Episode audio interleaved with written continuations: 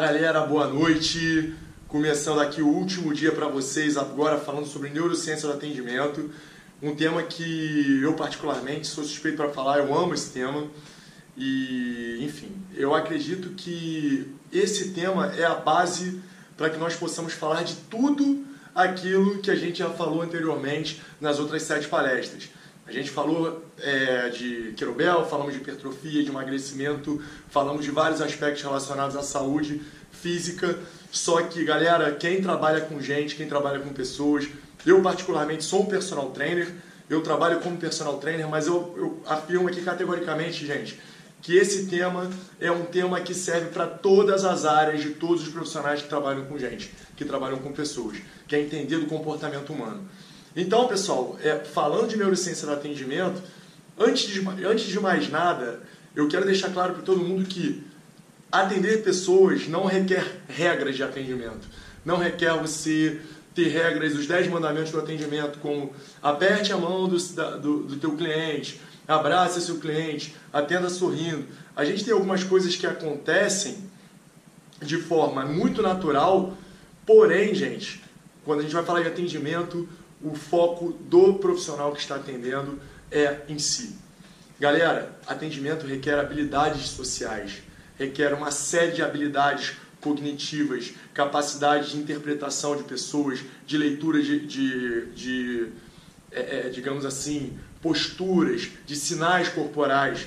Né? A gente precisa entender o comportamento dos seres humanos através de empatia, através de conexão. Então, tudo isso é desenvolvido. Então, antes de mais nada, dando um exemplo prático da minha vivência, eu queria é, rapidamente elucidar para vocês algumas questões relacionadas à minha vivência como personal trainer. Eu atualmente tenho um público que eu posso dizer para vocês que é composto por diversos tipos de pessoas. Eu atendo pessoas jovens, eu atendo pessoas é, do sexo masculino, lutadores de jiu-jitsu, atendo empresários, eu atendo senhoras de idade, eu atendo mulheres mais novas que querem ficar ultrassaradas, atendo crossfitters. A gente tem um público bem diversificado. E tudo isso aconteceu sem seguir regras. Tudo isso aconteceu simplesmente interagindo com pessoas. Então, gente, falando para a galera da área da saúde, especialmente da educação física. Repetindo, esse tema é um tema que abrange todas as áreas, mas falando de educação física. Antes de mais nada, qual é o teu propósito? O teu propósito é fazer com que pessoas vivam mais e melhor. Essa é a nossa função como educador físico, como professor de educação física. A partir do momento que a gente entende isso, que a gente entende que esse é o nosso propósito, fazer com que pessoas vivam mais e melhor, a gente chega no ambiente que a gente trabalha, a gente chega na academia, e ali a gente já visualiza uma série de possibilidades de fazer com que o nosso propósito seja cumprido. Porque existem muitas pessoas na academia que vão dar a possibilidade da gente de fazer com que o nosso propósito seja cumprido. Se o indivíduo não tem uma meta, não tem um propósito, não tem uma coisa clara na sua mente, ele entra no ambiente de trabalho dele, entra na academia e tudo que ele vai querer fazer é o tempo passar. Tudo que ele vai querer fazer é simplesmente achar prazer ali, achar as pessoas mais legais, achar as pessoas mais engraçadas, as pessoas mais divertidas, para simplesmente fazer o tempo passar, ter um, um momento divertido, alegre e a partir dali deixa de executar várias funções no seu trabalho ali, no seu ambiente, que poderiam de fato é, fazer com que o propósito dele seja cumprido.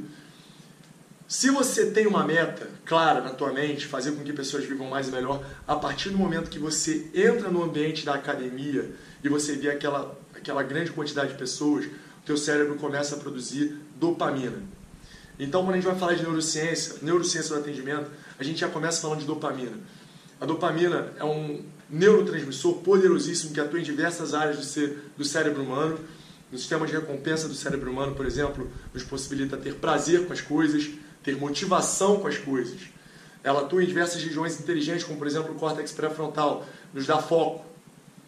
E a dopamina, fazendo uma comparação com os nossos ancestrais que viviam na época na era paleolítica, onde se, onde se tinha um comportamento extremamente hostil por domínio territorial, por achar fêmeas para procriação, é, o ser humano moderno ele teve uma transição na produção de seus hormônios. Várias questões aconteceram no cérebro humano uma delas foi o crescimento.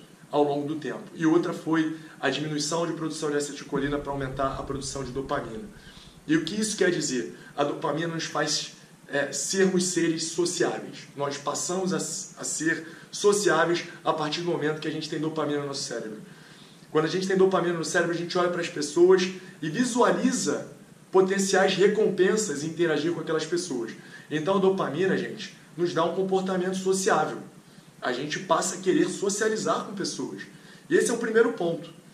Para produzirmos dopamina no nosso cérebro, precisamos, é, de fato, entender primeiramente qual é a nossa meta, qual é o nosso propósito. E é por isso que eu falo muito para as pessoas, antes de mais nada, saiba o que você quer na tua vida. Porque a partir do momento que você entende o que você quer, as coisas tendem a ficar muito mais fáceis. E a partir daí, gente, eu acho que tem uma série de ações que o ser humano é, precisa ter para lidar com pessoas é, de uma forma plena. Eu estou com uma camisa aqui do, do conceito PIC, que é um método que eu desenvolvi, um curso que eu aplico aqui no Rio de Janeiro, já apliquei em alguns lugares do Brasil, inclusive, que fala de Power, Enjoyment, Altruism e Knowledge. E, bom, se a gente for na literatura, na neurociência relacionada ao comportamento humano, a gente vai ver que o que leva seres humanos a construírem relacionamentos. Vamos lá, personal trainer que quer ter alunos de personal. Se ele pensar que a meta dele é ter alunos de personal, é, ele vai o tempo inteiro externalizar isso através de um comportamento de quem quer o dinheiro do cara que vai pagar para ele exercer o serviço de personal trainer. E aí, gente, muda tudo. Ele precisa desenvolver características relacionadas ao comportamento voltado para servir, entregar valor para as pessoas. Então, gente, o PIC entra nesse momento. Power. O que quer dizer power? Power quer dizer poder, confiança, capacidade, é, sensação de que pode executar uma determinada tarefa. O indivíduo que tem confiança está sempre um passo à frente dos outros. E aí existem vários componentes relacionados à confiança que a gente deve é, aplicar na nossa vida. Fala galera, tô vendo agora a galera que tá entrando, Luciano Cardoso. Boa, galera do Brasil inteiro chegando. Bem-vindo aí, galera. Vamos lá que a gente vai falar hoje de neurociência aplicada ao atendimento, que é um componente aí, é um tema central para quem quer obter o sucesso trabalhando com pessoas. Então, gente, quando a gente fala de confiança, a gente fala de um termo claro na neurociência, que a gente chama de função executiva, as funções executivas do cérebro é muito importante a gente entender a capacidade que o nosso cérebro tem para que nós possamos utilizar a plenitude do nosso cérebro. A gente fala muito, né? Eu sou um coach formado, é, eu gosto de muitos componentes relacionados ao coaching, mas, galera, poder da mente não é só é, excluir as crenças limitantes. Existem muitas coisas que a gente deve fazer para dar empoderamento para nossa mente, para dar confiança para nossa mente. Entender as funções executivas é muito importante. Existem três funções primárias que vocês podem observar se são importantes ou não para que nós possamos interagir com pessoas. E isso vai nos proporcionar confiança. A primeira função se chama controle inibitório do cérebro. Galera, vai ter, vai ter, a gente vai salvar, vamos mandar pelo YouTube inclusive depois. A gente está com uma câmera filmando aqui, tá tudo certo. Controle inibitório significa inibir pensamentos irrelevantes. Pessoal, se você está se você tá num tete a tete com um aluno, com um paciente fazendo um atendimento. Essa pessoa ela está ali na academia procurando solução para algum problema na vida dela. Seja um problema social, que ela quer ficar mais bonita, seja um problema relacionado à saúde, que ela quer diminuir é, colesterol, melhorar de alguma lesão, sejam vários aspectos. Ela está ali porque ela quer uma solução. A partir do momento que ela está ali, você é o, o indivíduo que pode entregar a solução para ela, você precisa ter foco nela. Você precisa inibir pensamentos irrelevantes. Você precisa estar presente. E o controle inibitório é isso. É uma função executiva primária que o ser humano que não tem foco ele não vai conseguir alcançar nada na vida dele. Essa é a realidade. Então, a partir do momento que você tem a inibição dos pensamentos irrelevantes, que você está com uma pessoa ali, mas você que esquece que você à noite tem que fazer determinada coisa, você esquece que de manhã você tomou uma fechada no trânsito e que você foi xingado, você passou por um problema. Você esquece que você teve uma discussão com teu filho, com a tua mulher, com teu marido. A partir do momento que você esquece esses pensamentos irrelevantes, você está conectado com aquela pessoa. Você está focado naquele momento. É o conceito pleno de mindfulness. Controle inibitório, inibição de pensamentos relevantes. Essa aí é a função primária. Antes da gente falar de qualquer outra coisa relacionada ao atendimento, a gente precisa falar de foco, atenção. Por quê? Porque a partir do momento que você tem foco na pessoa que você está atendendo, você vai olhar para os olhos dela e você vai ver se ela está gostando do que você está falando ou se ela não está gostando do que, ela tá falando, do que você está falando. Você vai ver que você pode tocar nela ou você não pode tocar nela. Ela vai mostrar com sinais do corpo, na, na linguagem corporal dela, aquilo que é bom e aquilo que não é bom mediante uma interação social. Gente, interagir socialmente é algo extremamente complexo. Não é algo simples. Que assunto eu devo puxar? Sobre o que eu devo falar? Até onde eu posso ter intimidade? Até onde eu tenho que ser mais comedido? Essas questões são muito importantes se você pensa no atendimento de excelência entendeu? E primeiro ponto para você entender tudo isso relacionado à linguagem corporal da pessoa, para você entender até onde você pode ser íntimo dela ou não, primeiro ponto é atenção, é conexão. E a partir do momento que você está conectado com ela, ela vai falar alguma coisa para você e aquilo ali vai para a tua memória de trabalho, que é uma segunda função executiva muito importante. Então, pessoal, controle inibitório, foco, presença, estimular os teus sentidos em prol de fazer com que o momento seja mais agradável para você e para as pessoas que estão ao teu redor. E aí a gente entra no segundo ponto, que é a working memory, que eles chamam de memória de trabalho ou memória operacional. Essa seria uma segunda função executiva do cérebro. E a gente vai falar das três primárias para a gente entender como a confiança acontece. A partir do momento que você tem uma memória de trabalho que funcione, você tem a capacidade de pegar pequenas informações que acontecem mediante uma interação social e armazenar no teu cérebro. Por quê? Pequenas informações. Porque são informações que você não vai levar para o resto da tua vida. Que acabou a interação, você esquece. Mas que para aquele momento em que você está tendo uma interação, passando alguma informação relacionada ao exercício, vendo reações do aluno em relação ao exercício que você está passando, vendo os feedbacks relacionados à linguagem corporal, tudo isso vai sendo armazenado numa memória é, operacional, uma memória de trabalho. E aquilo ali vai servir para que você dê passos subsequentes, para que você saiba o que você deve fazer diante das situações que vão ocorrendo. Se você tiver uma memória de trabalho boa, você vai lembrar que quando você iniciou o agachamento, o aluno chegou ali depois da quebra da paralela, depois de 90 graus, com um semblante meio que de, de, de medo, de dor. E aquilo ali fica armazenado. E a partir dessa informação você consegue, de repente, diminuir a amplitude, fazer ajustes no movimento, dar uma outra tarefa, porque talvez ele esteja com um afeto negativo relacionado com o exercício, não esteja gostando. Então, pessoal, quanto mais você consegue armazenar memória relacionada à interação, mais vai funcionar essa interação. Memória ocupacional. E a terceira questão é a flexibilidade cognitiva. Capacidade de se adaptar, capacidade de mudar.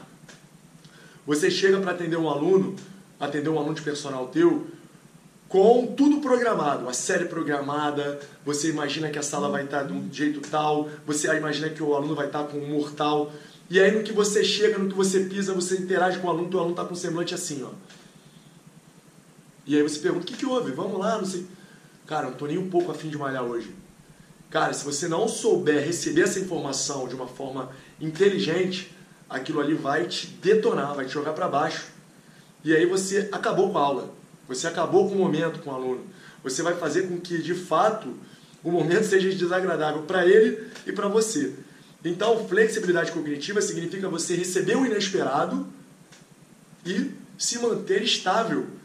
Automaticamente formar sinapses ali, se adaptar àquele momento e se manter com bom humor, se manter voltado para entregar valor para o aluno, focado e as coisas tendem a acontecer. Você tende a reverter aquele processo de desânimo do aluno se você souber flexibilizar, souber se adaptar.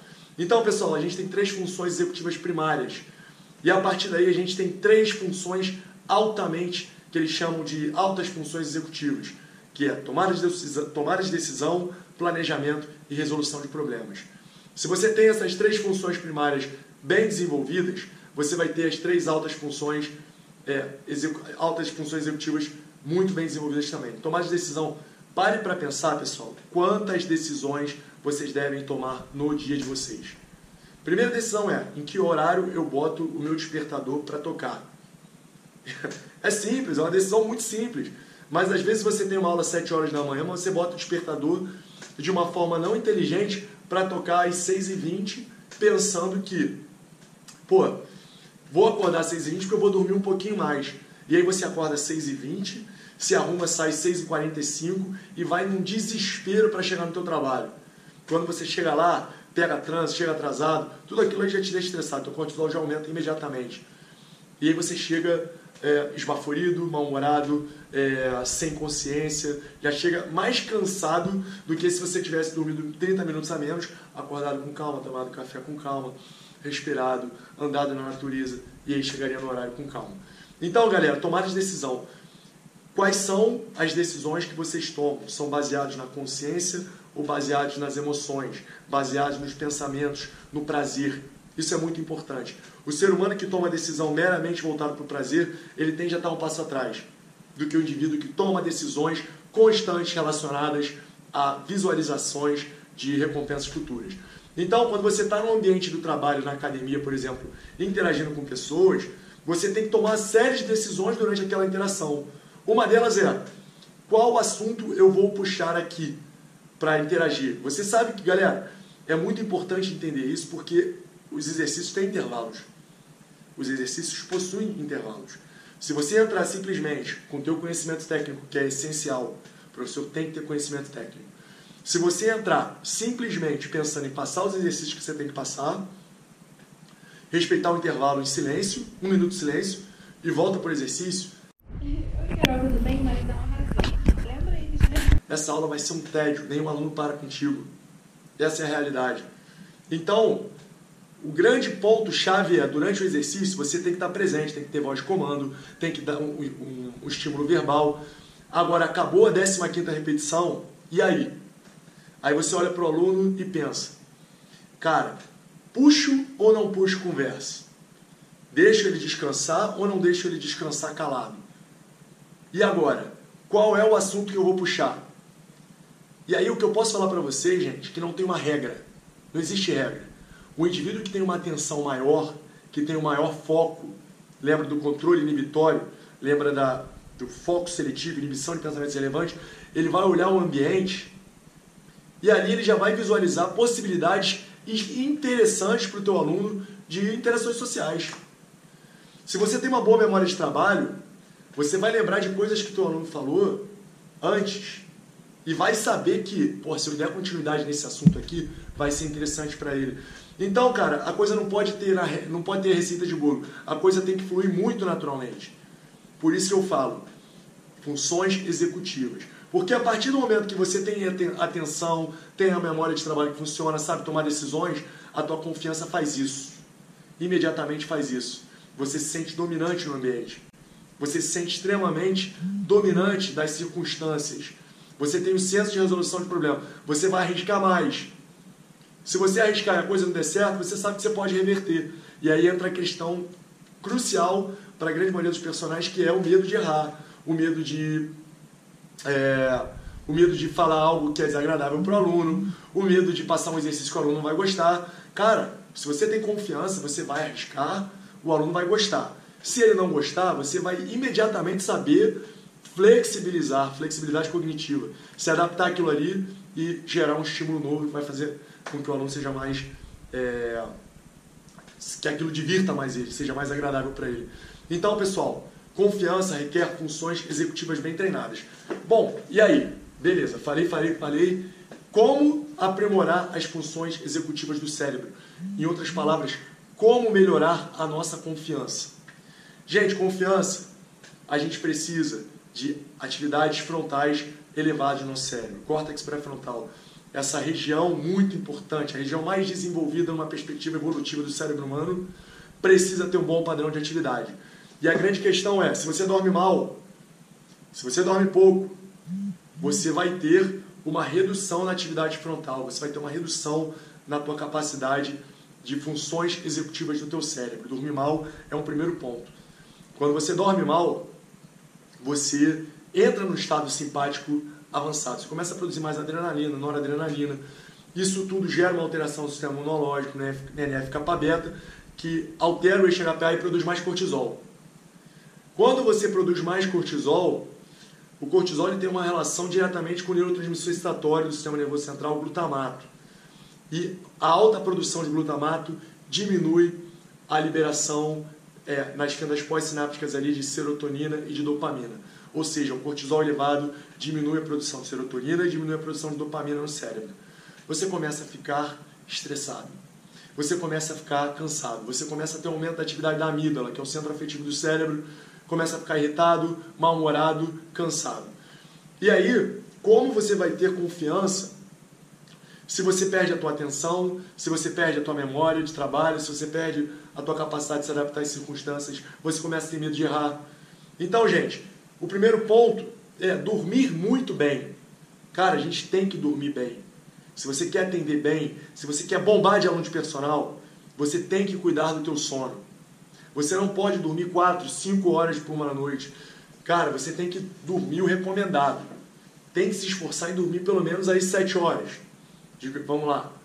Ah, mas meu Deus, eu não consigo. Não perde tempo no telefone antes de dormir. Não perde tempo vendo série antes de dormir. A hora de dormir, lembra, você vai abrir mão de uma horinha de prazer antes de dormir para ter 16, 17 horas depois no dia seguinte de mais qualidade.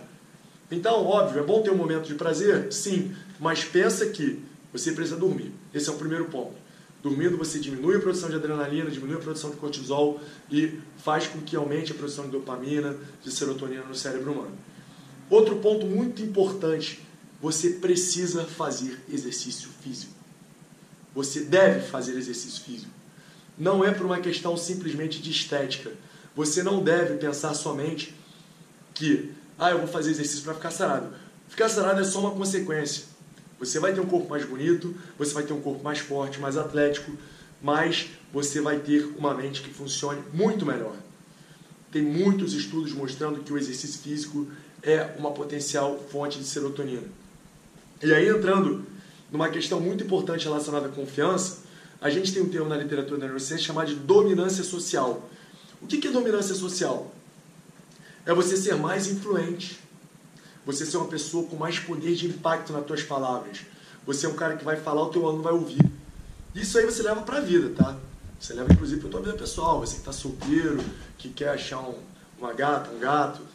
Você precisa ser dominante socialmente. As tuas palavras têm que ter mais poder, têm que ser mais atrativas para as pessoas. E a serotonina ela tem essa função. Quando você aumenta a produção de serotonina numa região chamada córtex pré-frontal ventromedial, você se sente dominante, você muda a tua linguagem corporal, a postura muda, você começa a olhar mais nos olhos das pessoas, você começa a ter uma conexão visual, não tem um olhar aversivo de falar olhando para fora, você passa a falar olhando nos olhos e entrando na literatura da neurociência, quantos estudos mostram que falar olhando nos olhos gera mais dopamina no que está recebendo a informação do que falar sem olhar nos olhos.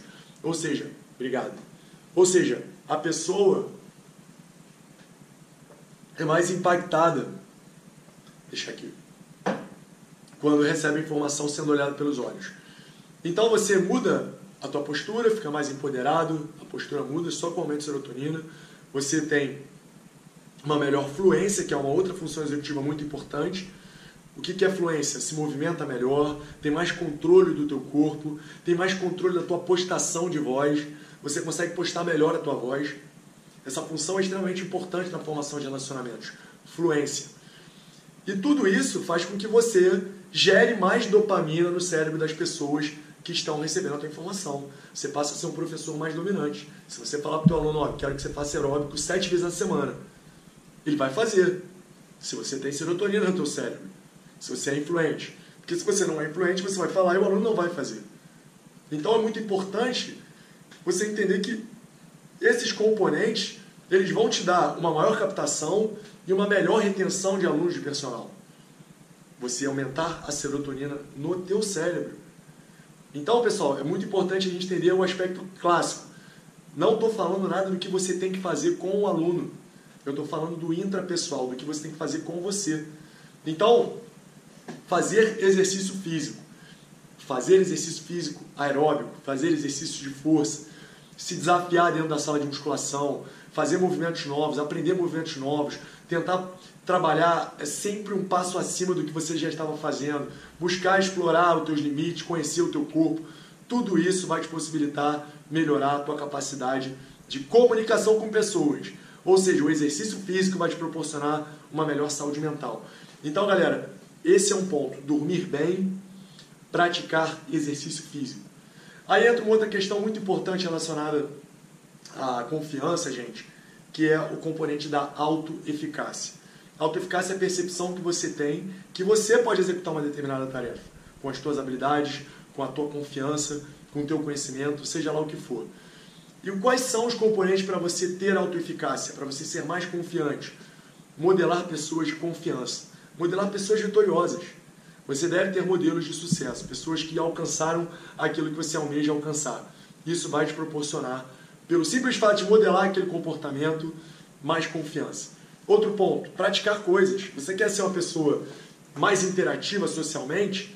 Busque interagir com pessoas. Cara, se você está na, na fila do, do banco, puxa a conversa com quem está na tua frente, com quem está atrás, para você ser mais sociável. Por quê? A repetição disso vai mielinizando neurônios que vão formar um comportamento novo. Você vai gerando sinapses novas, vai gerando neuroplasticidade no teu cérebro e automaticamente você, aquele comportamento passa a ser algo mais natural para você, ser mais sociável. Então, pessoal, treinar comportamentos. Você quer falar em público? Como eu estou fazendo agora, falando aqui para 32 pessoas que estão online, mais as pessoas que vão para o YouTube, a gente tem tido uma média de 500, 600 visualizações por vídeo. Você não pode ter medo de errar, mas para você não ter medo de errar, você tem que se arriscar. Essa é a realidade. Porque naturalmente, todas as vezes que eu faço live, todas as vezes que eu dou palestra, eu recebo críticas. Sim, eu recebo críticas. Muitas das críticas eu recebo de coração aberto e agradeço quem está me criticando. Mas as outras críticas, que não são provenientes de forma construtiva, cara, não me abalam. E não pode me abalar, não pode te abalar. Você não pode ter medo de arriscar, errar e ser criticado. Porque ser criticado não vai te diminuir. Então, pessoal, é muito importante você ter autoeficácia, ter a percepção de que você pode executar uma determinada tarefa, que você pode acertar e que se você não acertar, faz parte, errar faz parte. Então, pratique aquilo que você quer desenvolver confiança. Se você quer falar em público, comece falando para duas pessoas, três pessoas, quatro pessoas e progressivamente você vai aumentando isso aí até você naturalmente falar para 100, 200, 500, mil pessoas. Terceiro ponto, persuasão verbal. Esse é um terceiro componente da autoeficácia, da autoconfiança. Persuadir-se verbalmente. Fale para você mesmo das suas qualidades. Ande com pessoas que falem coisas boas para você. Mas você deve falar, eu sou, eu sou, eu sou focado, eu sou determinado, eu sou vitorioso, eu sou aquilo, eu sou isso. Tudo que você tiver de bom afirme para você. Você não precisa afirmar para o mundo, para as pessoas, mas é uma comunicação interna. E pessoal, aquele último estudo que eu mostrei para vocês é o quarto tópico, são os estímulos fisiológicos relacionados à linguagem corporal. Se você tiver uma postura de predador, uma postura aberta, empoderada, braços para frente, peito para frente, né? uma postura mais é, aberta, você vai aumentar a tua testosterona. A testosterona modula a dopamina e a serotonina.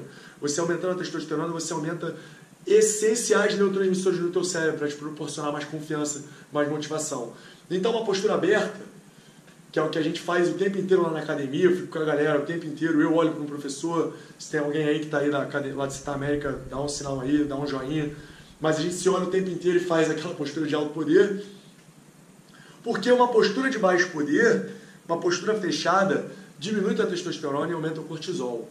E o cortisol diminui a dopamina, diminui a serotonina e diminui a endorfina, que é um outro neurotransmissor que a gente vai falar agora já já, que é essencial, que é o, talvez o principal. Tiagão, Thiago Miranda.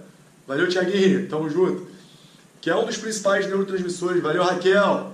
Tamo junto. Jaque, galera, você tá chegando em peso. Renatão. Isso aí, galera. E a gente vai falar de endorfina já já. Então, pessoal, mantenham sempre uma postura de alto poder. O estudo da MCUD mostra que 5 minutos nessa postura mais aberta vai aumentar. Pô, chegou minha mentora Mônica Alves. Moniquinha, pra você. Tamo junto. É, tamo junto. Então, galera, 5 minutos. Quem tá aí? A Lady Eggs. Porra, minha grande atleta, brabíssima. Casca Grossa, Fernandinha, Tamo junto, Rodrigão, Thiaguinho, galera muito boa chegando, hein? Tamo junto, pessoal. Bom, deixa eu voltar o foco aqui, que senão eu vou me emocionar.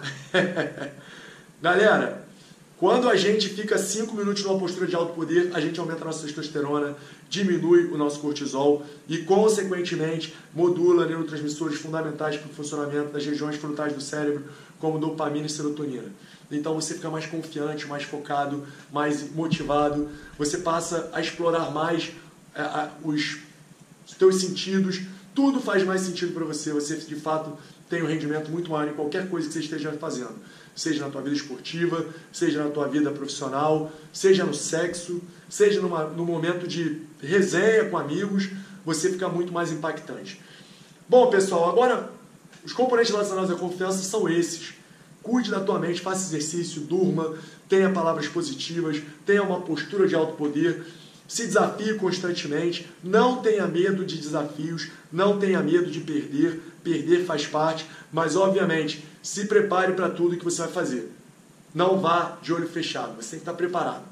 E lembre, se você tem mais conhecimento, você vai ser uma pessoa com maior visualização de resolução de problemas, da função executiva de resolver problemas. Se você é um professor de educação física dentro de uma sala de musculação e tem o conhecimento, é portador do conhecimento, estuda, tem a informação fresca, aquilo ali vai te proporcionar muita segurança. Você vai ter muito mais confiança para agir. Bom, pessoal, o outro ponto, o E do PIC, é o enjoyment. O que é o enjoyment? Você tem que ser um cara sociável, tem que ser um cara alegre, com uma vibe boa, uma energia boa, um cara que bota a energia para cima, que onde você chega as pessoas sentem que você chegou. E o enjoyment é um componente essencial para o tempo que a gente vive, galera. A gente tem hoje mais de 70% da população brasileira com um nível de estresse muito acima do normal, um cortisol alto, um altíssimo grau de. de a gente está vivendo no mês, eu vou me dedicar até esse mês aí um pouco mais para o componente da depressão, porque é o mês setembro amarelo, é o mês do combate ao suicídio, à depressão. Então, pessoal, as pessoas hoje estão de fato precisando de vibe boa, de energia. Se você é um treinador que chega na academia com o teu humor lá embaixo, com aquela pouca vontade, apagado, morno, esquece. Esquece, você não vai conseguir fazer com que as pessoas se motivem do teu lado. A dopamina do teu aluno faz isso. E quando a dopamina do cara cai, ele quer mudar aquele padrão, ele não quer mais. Você vai perder o teu aluno. Você não, você, se você é um cara de sala que você atende normalmente, você nunca vai captar. Inclusive ele vai mudar de treinador. E se é um cara que está contigo e você chega com a vibe lá embaixo, você vai perder em questão de tempo. Pode ser o maior portador de conhecimento, o cara que faz o PR do SNET, do Clean, o cara que domina a movimentação natural, o rei do crossfit, pode ser o que for. Mas se você é um cara entediante, as pessoas vão ficar entediadas. E aí, ó, dopamina cai, mudou o padrão. A vibe tem que ser boa. Você tem que ser um cara sociável, alegre para frente. E aí você, a gente precisa falar de endorfina.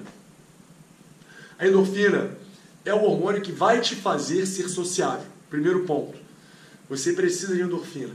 Os principais estudos têm um estudo muito legal de um, de um autor que eu gosto demais, é, que ele recentemente, é Ian Dunbar, o nome do cara, né? E na verdade eu não sei nem se é homem ou se é mulher, tá? Porque é, eu nunca vi nenhuma palestra, só leio os artigos que, que chegam na minha mão. E o que ele fala é que a endorfina é responsável, é o grande responsável para que nós tenhamos um comportamento sociável. Pessoas com mais receptores de endorfina no córtex óbito frontal possuem muito mais relacionamentos do que outras pessoas. Possuem relacionamentos em quantidade muito mais significativos. Vejam isso, a gente não está falando que é o cara que mais aperta a mão, nem é o cara que mais olha nos olhos, nem é o cara que mais bota a mãozinha no ombro. A gente está falando que é o cara que tem mais endorfina no cérebro. É você com você, é o copo que transborda, tá, é o copo que está cheio e transborda. Né? Já ia mudar a ordem. Você só vai impactar pessoas se você for alguém que de fato tem valor para entregar. Um copo só transborda se ele estiver cheio. Se você não estiver cheio, você não vai transbordar, as pessoas ao teu redor não vão ser impactadas. Então, endorfina. Precisamos produzir endorfina. E só pelo simples fato de você puxar a conversa com alguém, ter um comportamento pró-social, já vai fazer com que o teu cérebro produza endorfina. Esse é um ponto. E a partir do momento que você começa a socializar com pessoas, existe um padrão universal do ser humano em aceitar, em querer mostrar aprovação para outras pessoas. E esse padrão é sorrindo, cara. Você vai rir. E você vai rir não é porque alguém falou alguma coisa engraçada. Você ri porque você quer aprovar pessoas. Você quer mostrar pro cara, pô, tô feliz de estar conversando contigo. Cara, tô feliz que você me contou isso. Tô feliz pelo teu momento. Tô feliz porque você tá vivo. Tô feliz porque eu tô te ajudando. Já já vou falar, então. Então, a partir do momento que você começa a sorrir, você produz ainda mais endorfina. A endorfina é um hormônio do sorriso, cara. Quanto mais você ri por dia, mais endorfina você produz. Então, cara, se você de fato gosta de ver filme de comédia, seriado de comédia, ver coisas que te façam rir, ter momentos leves, agradáveis, não deixe de fazer. Porque isso vai te fazer ser alguém mais sociável. Isso vai te fazer ser alguém mais alegre. E aí tem um outro componente muito importante. A endorfina é um neurotransmissor fundamental para que tenhamos empatia com outras pessoas. Para que nós de fato passamos a sentir aquilo que o outro sente. E a partir daí, cara, o relacionamento fica muito mais profundo. A partir daí a coisa funciona muito melhor. Então, sorria o máximo que você puder. É, existe um estudo muito legal é, do Paul Ekman, do Plus One, né, o Paul Ekman que é o autor do livro Emoções Reveladas, que fala muito de, de linguagem corporal, de expressões faciais, em que ele fala que nós precisamos rir pelo menos 20 vezes por dia para ter uma boa saúde mental, uma boa produção de endorfina. Cara, pra gente que trabalha em academia, eu tô falando com muita gente aqui que eu sei que não é professor, né? Mas para os professores é muito fácil. A gente está num ambiente muito sociável, onde as pessoas fazem exercício, e aí entra uma outra questão. Também o exercício é a principal fonte de endorfina. Se você quer tá, cara, se você tá antissocial, tá mal-humorado, tá triste, vai fazer 20, 30 minutos de corrida bem feitos. Você vai ver como é que você vai ficar depois. Esquece. Se você está com pouca endorfina, você não vai querer fazer exercício. Mas se você não quer fazer exercício, é porque você está com pouca endorfina e aí é que você está precisando fazer exercício. Entendeu? Essa é, é a questão. Então a gente precisa fazer aquele estímulo de fora para dentro. Força, porque você vai se adaptar. E aí você vai sentir os efeitos poderosos da endorfina. Então, pessoal, voltando aqui 20 vezes por dia. Mas existem alunos nossos, galera, que o cara tá há pelo menos uma semana sem dar uma risada. Uma semana com cortisol lá em cima, com só estresse, paulada, é bolsa que cai, os investimentos que vão mal, aí tem briga. Então você tem que ser a fonte de sorriso do cara. Você tem que ser o remédio natural do cara. Porque endorfina é um remédio poderoso natural, um ansiolítico poderoso natural. Produzir endorfina faz com que o indivíduo fique menos estressado, faz com que o indivíduo fique menos adrenérgico, menos, com menos cortisol, durma melhor, tenha melhores relacionamentos dentro de casa. Então, galera, essa imagem empoderada que a gente quer passar o tempo inteiro, muitas vezes tem que cair. Porque muitas vezes, para a gente fazer as pessoas sorrirem, a gente tem que falar das nossas fraquezas, cara. A gente não pode ficar falando de vitórias o tempo inteiro. Né? Na palhaçaria, galera, se tem alguém na trupe aí, faz um joinha, eu acho que não tem. Mas o que a gente aprende na palhaçaria hospitalar é que o que mais diverte as pessoas são os nossos pontos fracos. Não adianta você ficar contando, contando as suas vitórias o tempo inteiro. Muitas vezes eu tenho que falar que, por exemplo, ontem eu joguei futebol e que, porra, meu time estava perdendo de 2 a 1 um, com 40 minutos do segundo tempo, né, aquele jogo acabando, o cara cruzou para mim e eu vim com aquela fome correndo com a canhota ali para chutar. No que eu fui chutar, eu capei a bola e caí sentado no chão. Porra, bicho. E o jogo acabou, meu time perdeu. Tomei uma opção de pescotapo de uma opção de gente. Mas, enfim, aconteceu. Você tem que contar isso, contar as tuas derrotas. Eu já cansei de contar aqui pra minha. Né, quando eu tô conversando com a minha mulher aqui, a gente troca. Aí a Mari, fala Mari, tamo junto. Boa. Já, já cansei de contar aqui pra minha mulher, a gente conta algumas coisas nossas, né, quando a gente vai falar de relacionamentos passados, que às vezes rola essas conversas. Cara, vamos contar, mas vamos contar só as derrotas. Porque a gente se diverte pra caramba junto. Entendeu? Por exemplo, contei pra ela como é que foi meu primeiro beijo e foi, foi bizonho. Mas enfim, se você tiver essa visão de querer diminuir o teu orgulho em alguns momentos para ser uma pessoa mais divertida, se por exemplo as pessoas estão zoando você por alguma coisa, ou pelo cabelo que está mal cortado, se bem que meu cabelo está bem, porra, Jonathan, tirou onda, hein? É, ou porque você tem algum outro defeito. Mas, cara, as pessoas estão rindo com aquilo. Cara, não leva pro lado do bullying, não. Leva pro lado, cara, estou divertindo as pessoas. Acabou.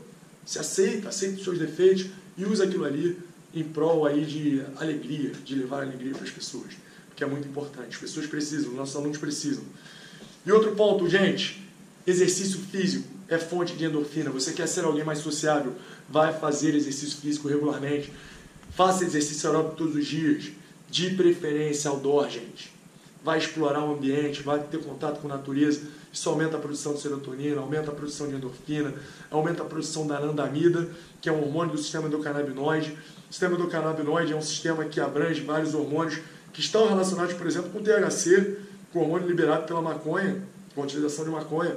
Então, se você quer ficar doidão como se tivesse fumado baseado, vai dar uma corrida muito boa. Você vai ter um efeito analgésico, relaxante, parece que você puxou umzinho, mas não, você só correu, você trocou um hábito que não é saudável por um hábito muito bom. Então, galera, é isso. Pense nisso. Isso vai desenvolver habilidades sociais. E aí entra um componente muito importante. Quando você produz endorfina numa região chamada córtex órbito frontal, você passa a ser uma pessoa mais inteligente socialmente. Você aumenta a sua cognição social. O que isso quer dizer? Você aumenta a tua capacidade de ler pessoas, de entender os sinais das pessoas. Você entende como você deve socializar, de que forma você deve socializar, o tom que você tem que usar de voz. Você entende o ser humano, a especificidade daquele ser humano, se você tem que ser mais por exemplo, agressivo nas palavras, mais contundente, tem que ser mais carinhoso, tem que ser mais zoeiro, se você pode usar gíria, se você tem que ser mais formal, se você tem que ter contato físico, pode abraçar, tem que cumprimentar de longe. Se você pode falar, só ter contato visual, a endorfina te possibilita visualizar o mundo social de uma forma inteligente. Por isso que pessoas com mais endorfina possuem mais amigos, são mais alegres, são as pessoas que estão no topo da, no topo da pirâmide dos relacionamentos sociais. Então, pessoal, o que a gente está falando aqui é que se você não se mudar, se você não buscar em você criar os recursos para encantar pessoas, não existe regra de atendimento que vai te fazer ter aluno, ter cliente. A Jaque, por exemplo, que é uma das grandes massoterapeutas que a gente tem no Rio de Janeiro, que está aí, não vai ter cliente. Você conquista as pessoas através das suas habilidades sociais. E tudo deve ser autêntico. Tem outro estudo muito legal que mostra que quando as pessoas recebem sorrisos forçados. Uhum. O cara fala uma coisa, uma coisa e o cara vai fingir que tá engraçado assim. Ó. Uhum. A atividade do cérebro dele não é no sistema de recompensa. É no córtex pré-frontal ventromedial, que é uma região do cérebro que é responsável por fazer julgamento social. Ou seja, o cara começa a questionar a idoneidade daquela ação, começa a questionar a veracidade e você se sente extremamente desconfortável. Então, ser artificial é afastar pessoas de você.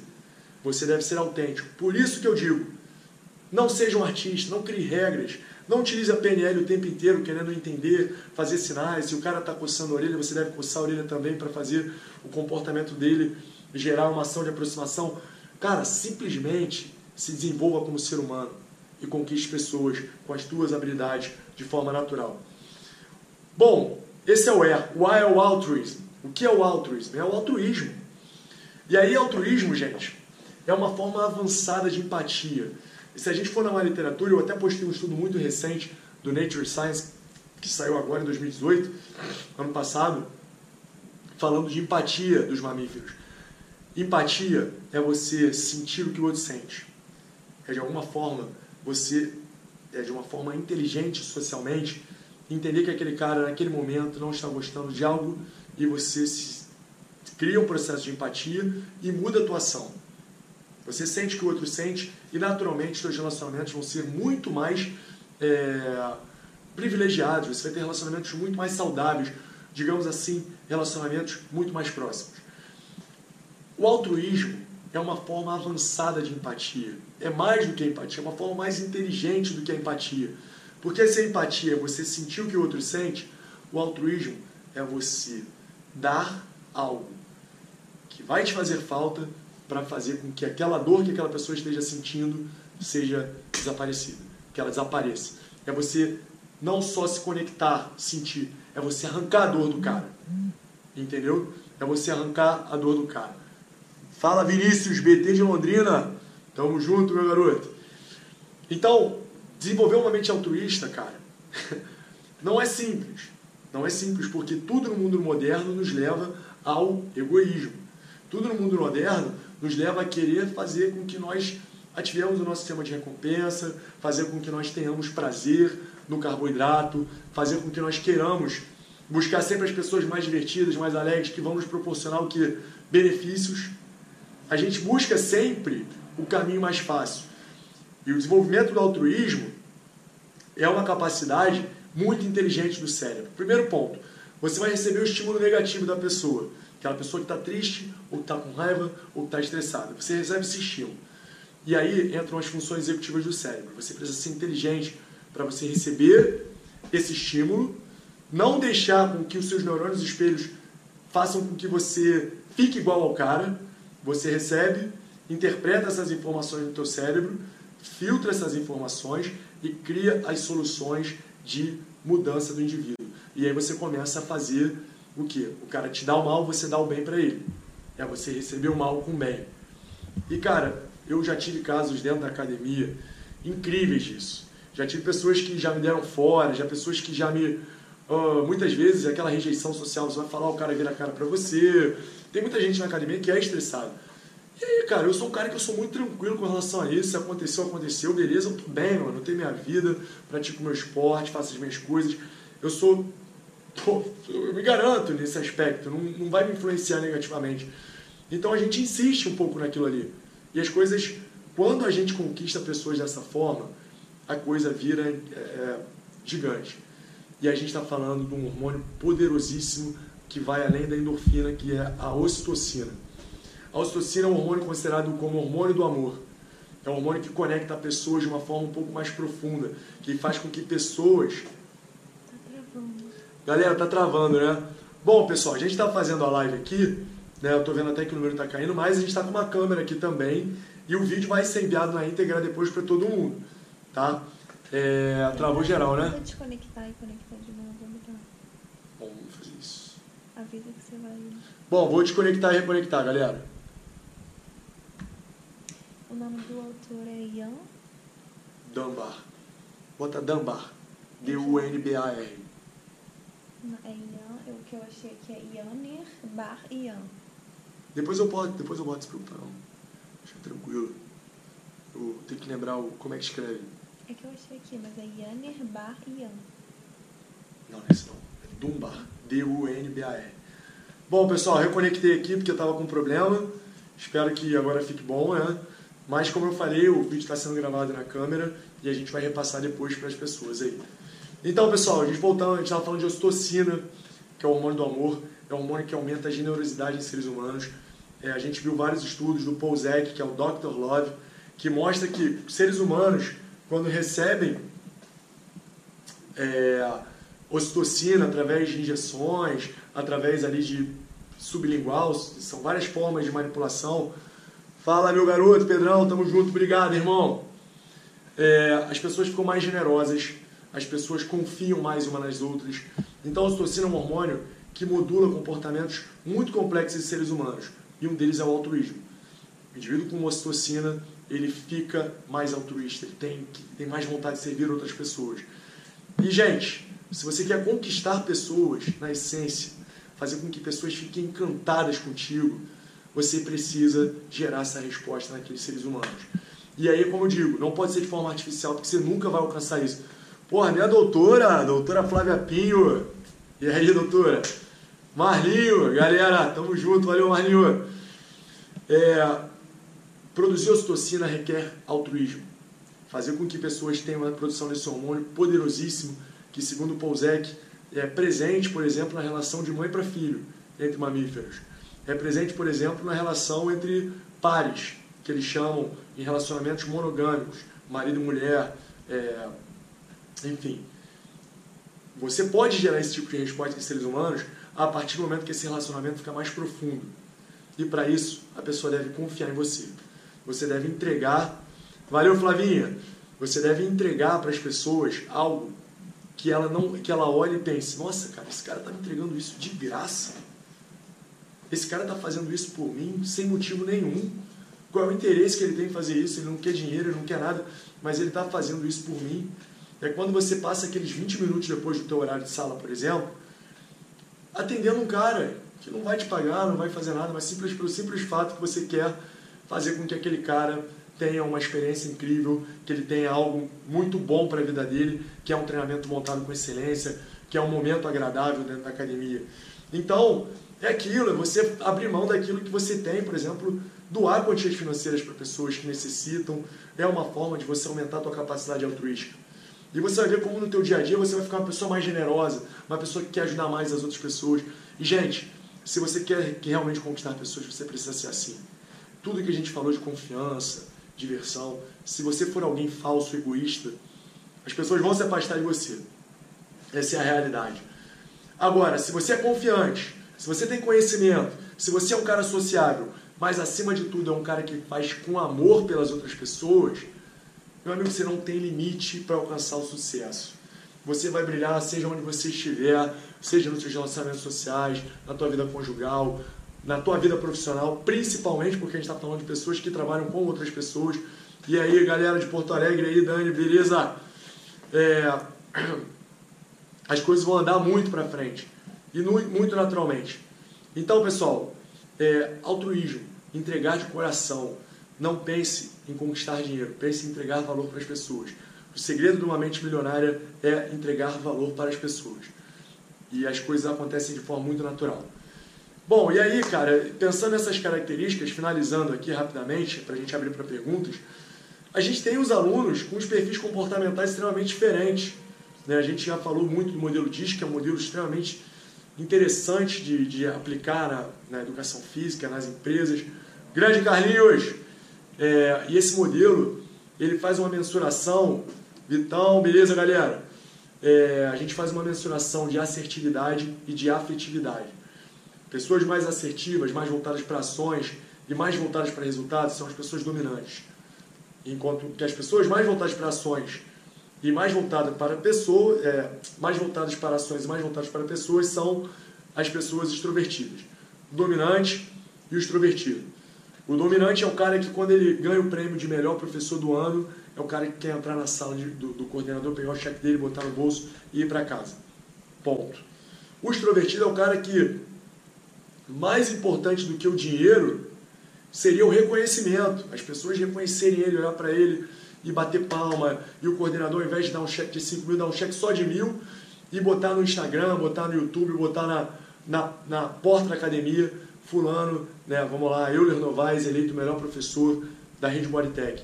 Isso vai trazer uma satisfação muito maior para ele do que o simples fato dele ganhar o dinheiro. Esse é o extrovertido.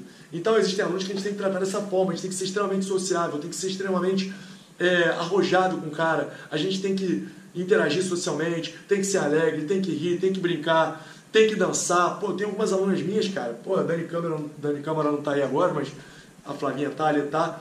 Pô, a gente entra na sala de dança, dança com elas. Tem que ter essa troca, essa diversão.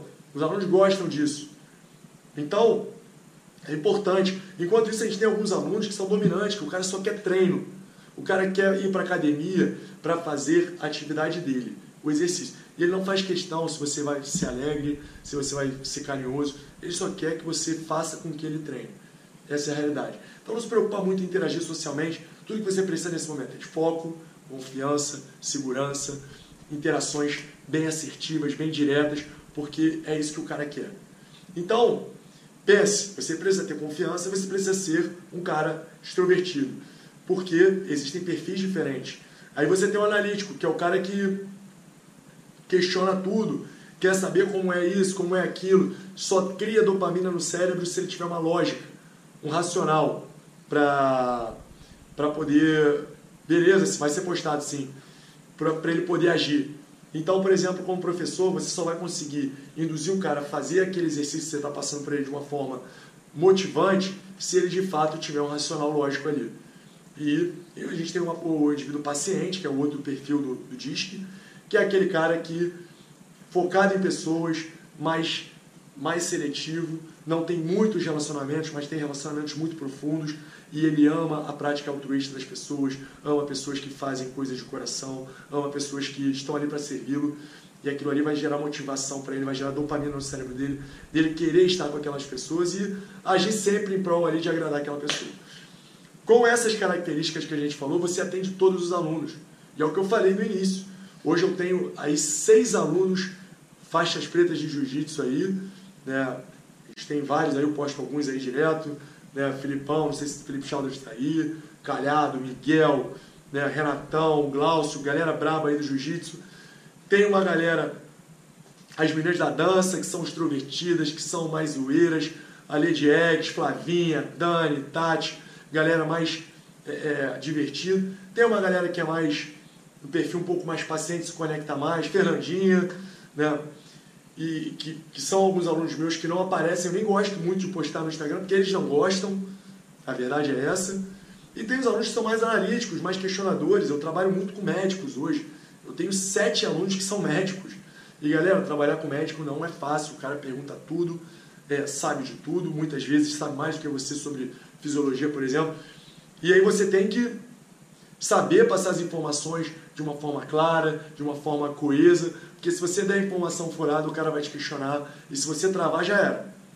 E você precisa ter a tua mente funcionando para lidar com todos os alunos, para não ficar preso em somente um público. Você tem condições, se você trabalhar a tua mente numa plenitude, se você estiver bem com você mesmo, se você estiver feliz, estiver alegre, estiver divertido, sociável, confiante, você atende todos os alunos. Essa é a realidade. Então, galera, essa é a mensagem que eu queria passar para vocês sobre atendimento. A gente tem regras de atendimento, abraçar libera ocitocina, faz com que as pessoas tenham sentimentos bons, fazer pessoas sorrirem, libera endorfina, olhar nos olhos aumenta a produção de dopamina. A gente tem inúmeras regras voltadas para atendimento que a gente não tem como passar todas aqui hoje. Mas o que a gente tem para falar é: cuide da tua mente. Se você cuidar do teu cérebro, cuidar da tua saúde mental, das tuas funções, da tua confiança, da tua capacidade de se conectar com pessoas, da tua empatia, do teu altruísmo, do teu senso de humor, do teu, da tua capacidade de fazer pessoas sorrirem, se divertir, você não tem limite. O céu é o limite. Então, galera, tamo junto aí. Obrigado. É, é, na verdade, não vou agradecer ainda, porque agora a gente vai abrir para perguntas aí. Então, quem tiver alguma, alguma pergunta, faz aí. A gente vai dar alguns minutinhos. Uh, vamos abrir para pelo menos umas três, quatro perguntas. Quem tiver pergunta, posta aí, galera. O que, que tem aí já, hein? É isso aí. Boa, esse é o nome. Se você puder, digita aí o nome do. A, a Carol vai digitar aqui agora o nome do autor do, dos estudos relacionados à endorfina que a gente falou aí. É o Ian Dunbar, que algumas pessoas me perguntaram o nome do autor. E o nome já está aí para pesquisar aí, beleza? Bom, galera, perguntas? Vamos lá. Quem tem pergunta para fazer aí? Jauan, galera de Salvador, tamo junto. Rai, tamo junto, Rai. Doutor Ian Dambar, esse cara aí. É, vamos dar uns minutinhos aí pra galera digitar. Eu tinha visto antes do, de fechar ali a live, de reabrir a live, né? Já tinham rolado algumas perguntas. Então, pessoal, quem tiver alguma pergunta sobre neurociência, sobre personal, sobre captação, sobre uh, seja lá o que for, fala, Dudu! Beleza, meu garoto? Tamo junto! Chegou uma. Vitor Ramos. Vitão, pô, cara, eu vou responder a primeira. A segunda, meu irmão, não tem como, irmão. cara, o método PIC vai se tornar digital, esse processo está em andamento aí. E provavelmente no final do ano, início do ano que vem, isso vai estar tá concretizado aí, com certeza. E, cara, a segunda, né, bicho? Infelizmente, acho que não vai ter jeito não. Infelizmente.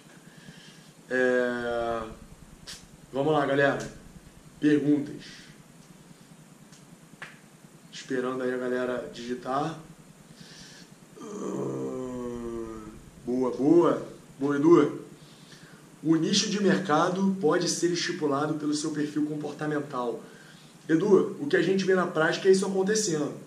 A gente vê muito pessoas mais dominantes terem alunos mais dominantes, pessoas mais extrovertidas terem alunos mais extrovertidos.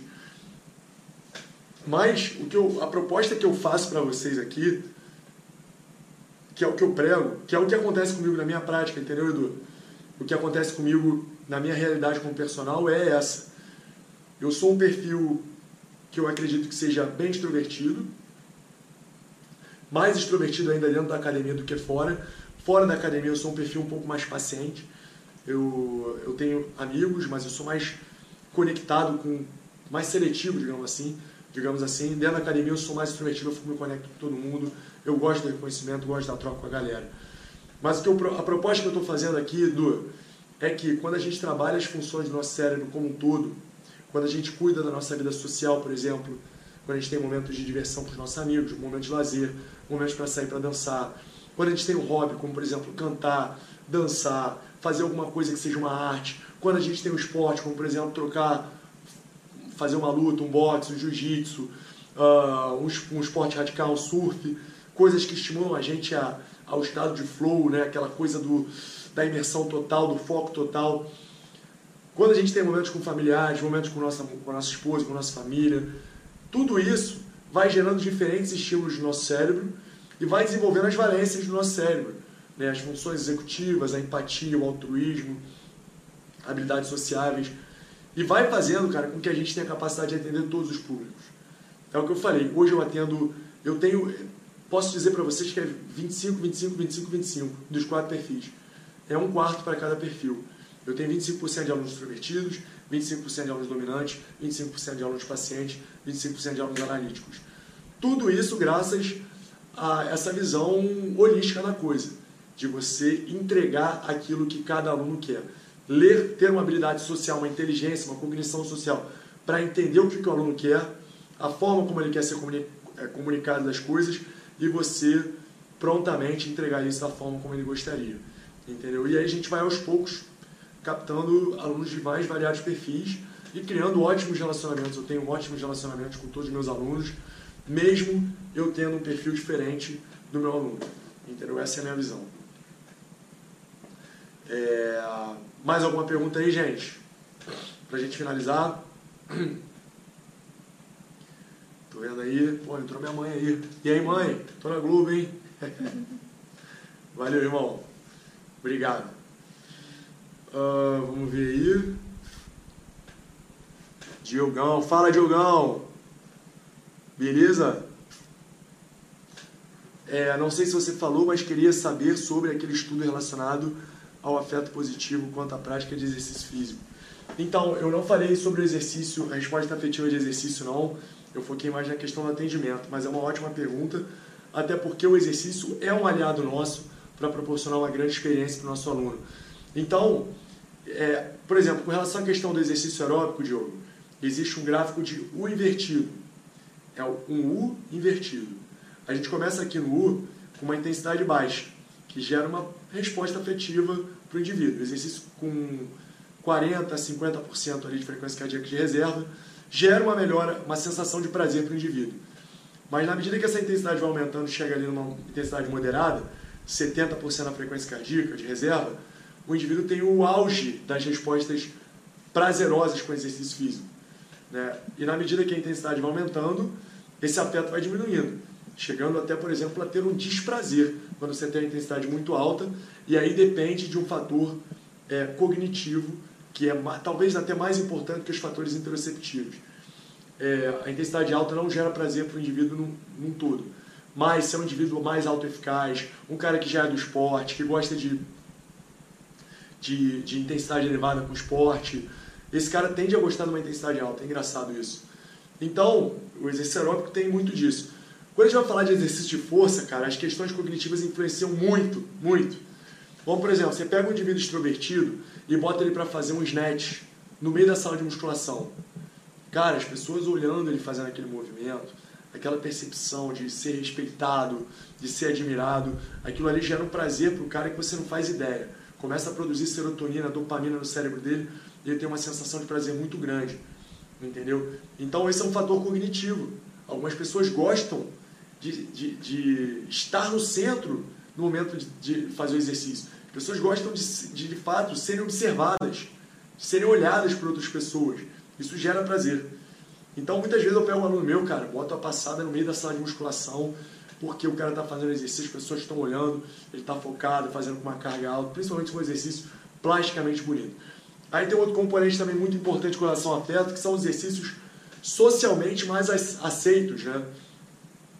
Por exemplo, é, cara, a galera do CrossFit é uma galera que é vista na academia, é vista na sociedade como uma galera atlética, uma galera que faz exercícios desafiadores. É o cara, pô, nunca vou fazer CrossFit. Já consegui, nunca ouviu essa frase? Pô, nunca vou fazer CrossFit, aquilo ali não dá pra mim. Então, quando o cara faz um exercício que é do CrossFit e ele vê que ele pode fazer, aquilo gera uma sensação de prazer também induzida por um componente cognitivo relacionado a essa questão de dominância social. Porra, consegui, estou fazendo um exercício que é difícil, que só quem é brabo faz, entendeu? Então, gente, é... É... então essa é a questão. É proporcionar alguns aspectos relacionados à cognição. Amanhã terá passada no treino? Pô, hoje eu acho que foi quadríceps, eu não lembro, né, Lê? Então acho que hoje tu se livrou. Amanhã é glúteo. Já fazer, quer dizer, vamos fazer mais exercício de dominância de quadril do que de joelho. Então, cara, essa aqui é a questão, entendeu, Diegão? Vários componentes cognitivos influenciam as percepções de prazer dos indivíduos. Deixa eu voltar aqui. É...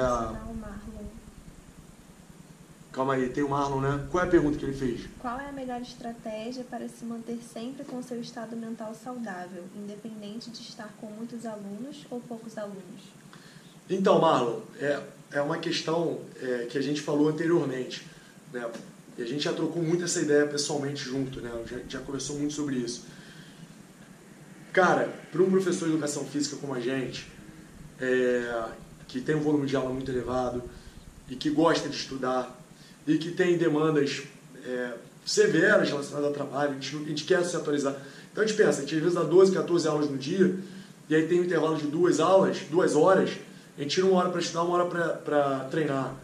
E aí, cara, a gente tende a ficar cansado com a mente sobrecarregada.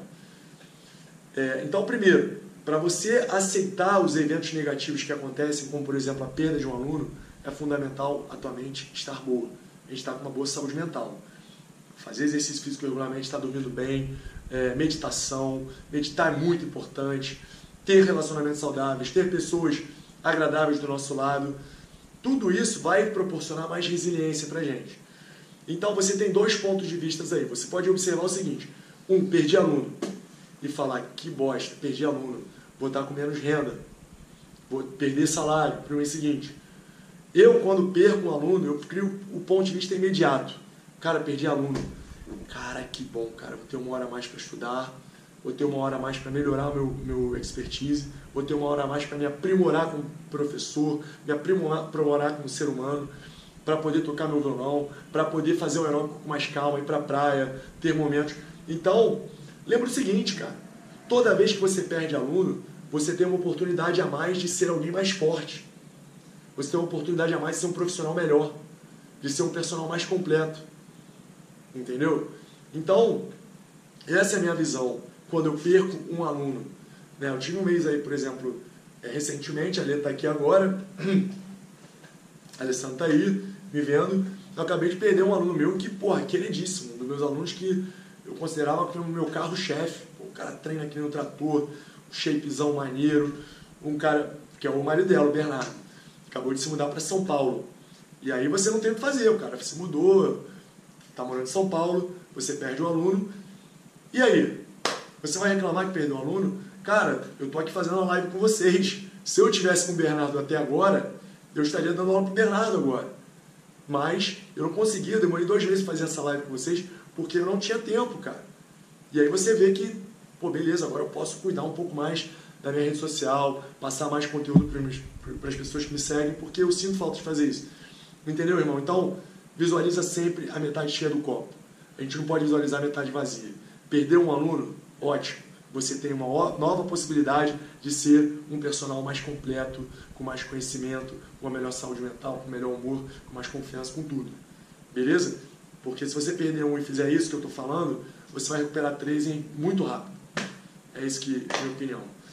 Acho que o Diego, o Diego fez outra pergunta aí, não? Ele pediu para você falar o nome do autor desse artigo, se você se É, ele falou, falou Ekecax ali, não é? Que escreveu, é esse mesmo, Pantelemo é. Ekecax.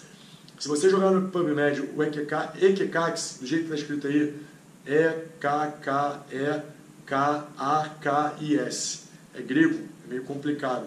Ele é o papa do, das respostas afetivas relacionadas ao exercício e, sem dúvida nenhuma, você vai aprender muito. Esse gráfico de um invertido foi ele que propôs. Beleza, galera? Então, agora sim, eu vou me despedindo aqui. Queria agradecer muito a vocês, muito pela, pela participação aí. É, um prazer enorme falar com vocês. Espero que vocês tenham assimilado esse, essa informação. Pessoal, um copo só transborda se ele estiver cheio. Se nós não cuidarmos da nossa saúde mental, não cuidarmos das nossas habilidades sociais, nós não vamos conseguir conquistar ninguém. Nós seremos pessoas estressadas, mal-humoradas, com uma vibe ruim, sem conexão, com egoísmo, sem conhecimento, sem vontade de estudar, sem vontade de crescer. E aí a gente nunca vai ter aluno. Então, é, ter aluno, conquistar pessoas, reter pessoas, é fazer. Boa, irmão. Fala, galera. Valeu, valeu, Lu. Obrigado, gente. Jessiquinha, tamo junto. É, a gente não vai conseguir nunca ser boas companhias, bons treinadores e pessoas que de fato criem o interesse das outras pessoas estarem junto. É isso, pessoal. É, Sara, tá gravado, vai pro YouTube. A gente vai passar pro YouTube. Se você se cadastrou naquela questão da promoção, você vai receber o link já já aí. É, provavelmente em 48 horas. Tanto a minha palestra quanto a palestra. Fala, Bernardão! Quanto a palestra da doutora Flávia Pinho, que foi sobre emagrecimento, sensacional. Eu segurei um pouquinho para soltar só para a galera que está participando aí. Acho que ele está perguntando das palestras presenciais fora da BT, tá vendo? Suas palestras. Ah, tá, mas de outra coisa. Suas palestras fora da BT acontecem como? Como ter acesso pelo CREF, por exemplo? Ah, é, desculpa, porque alguém tinha perguntado alguma coisa sobre. eu achei que fosse ela. Me perdoa, Sara. É, eu tenho o meu curso, que é o PIC, né, que eu fiz no Rio de Janeiro, eu faço no Rio duas vezes por ano, ano passado foram duas. Esse ano já fiz, já fiz as duas. Esse ano não vou fazer mais no Rio porque a gente tem um compromisso em São Paulo no final do ano, é, vagas esgotadas e a gente tem novembro pique. Para o início do ano que vem eu vou fazer novamente o método pique aqui no Rio de Janeiro.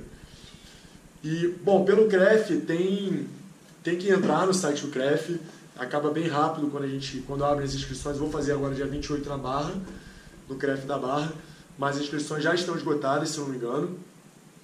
E, enfim, tem que ficar ligado. Pelo CREF tem que ficar ligado, cara, porque eles abrem 20, 30 vagas, é bem rápido e acaba rápido, entendeu? Mas pro ano que vem a gente vai fazer o PIC, que é um curso totalmente voltado para personal trainer.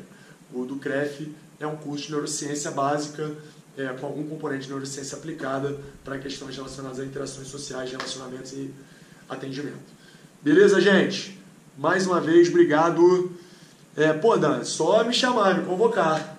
Já falei com o Diegão aí, me convocar eu vou para Porto Alegre fácil. Mas, por enquanto, certo, certo São Paulo. Mas vamos ver, vamos ver. Se Deus quiser, ano que vem a gente vai rodar o Brasil aí. Gente, beijo no coração, sucesso para todo mundo, que a gente passa dia após dia a nossa mente funcionar, transbordar, o nosso corpo transbordar, que a gente possa conquistar pessoas, impactar vidas, fazer com que pessoas vivam mais e melhor. A educação física depende depende da geração que está chegando para fazer a diferença, galera. Nossa classe durante muito tempo foi banalizada e hoje a gente está vivendo um momento ímpar, a gente está vivendo um momento incrível de valorização da nossa classe e a gente depende da galera que veio para fazer a diferença. Beijo grande para todo mundo, tamo junto, valeu galera!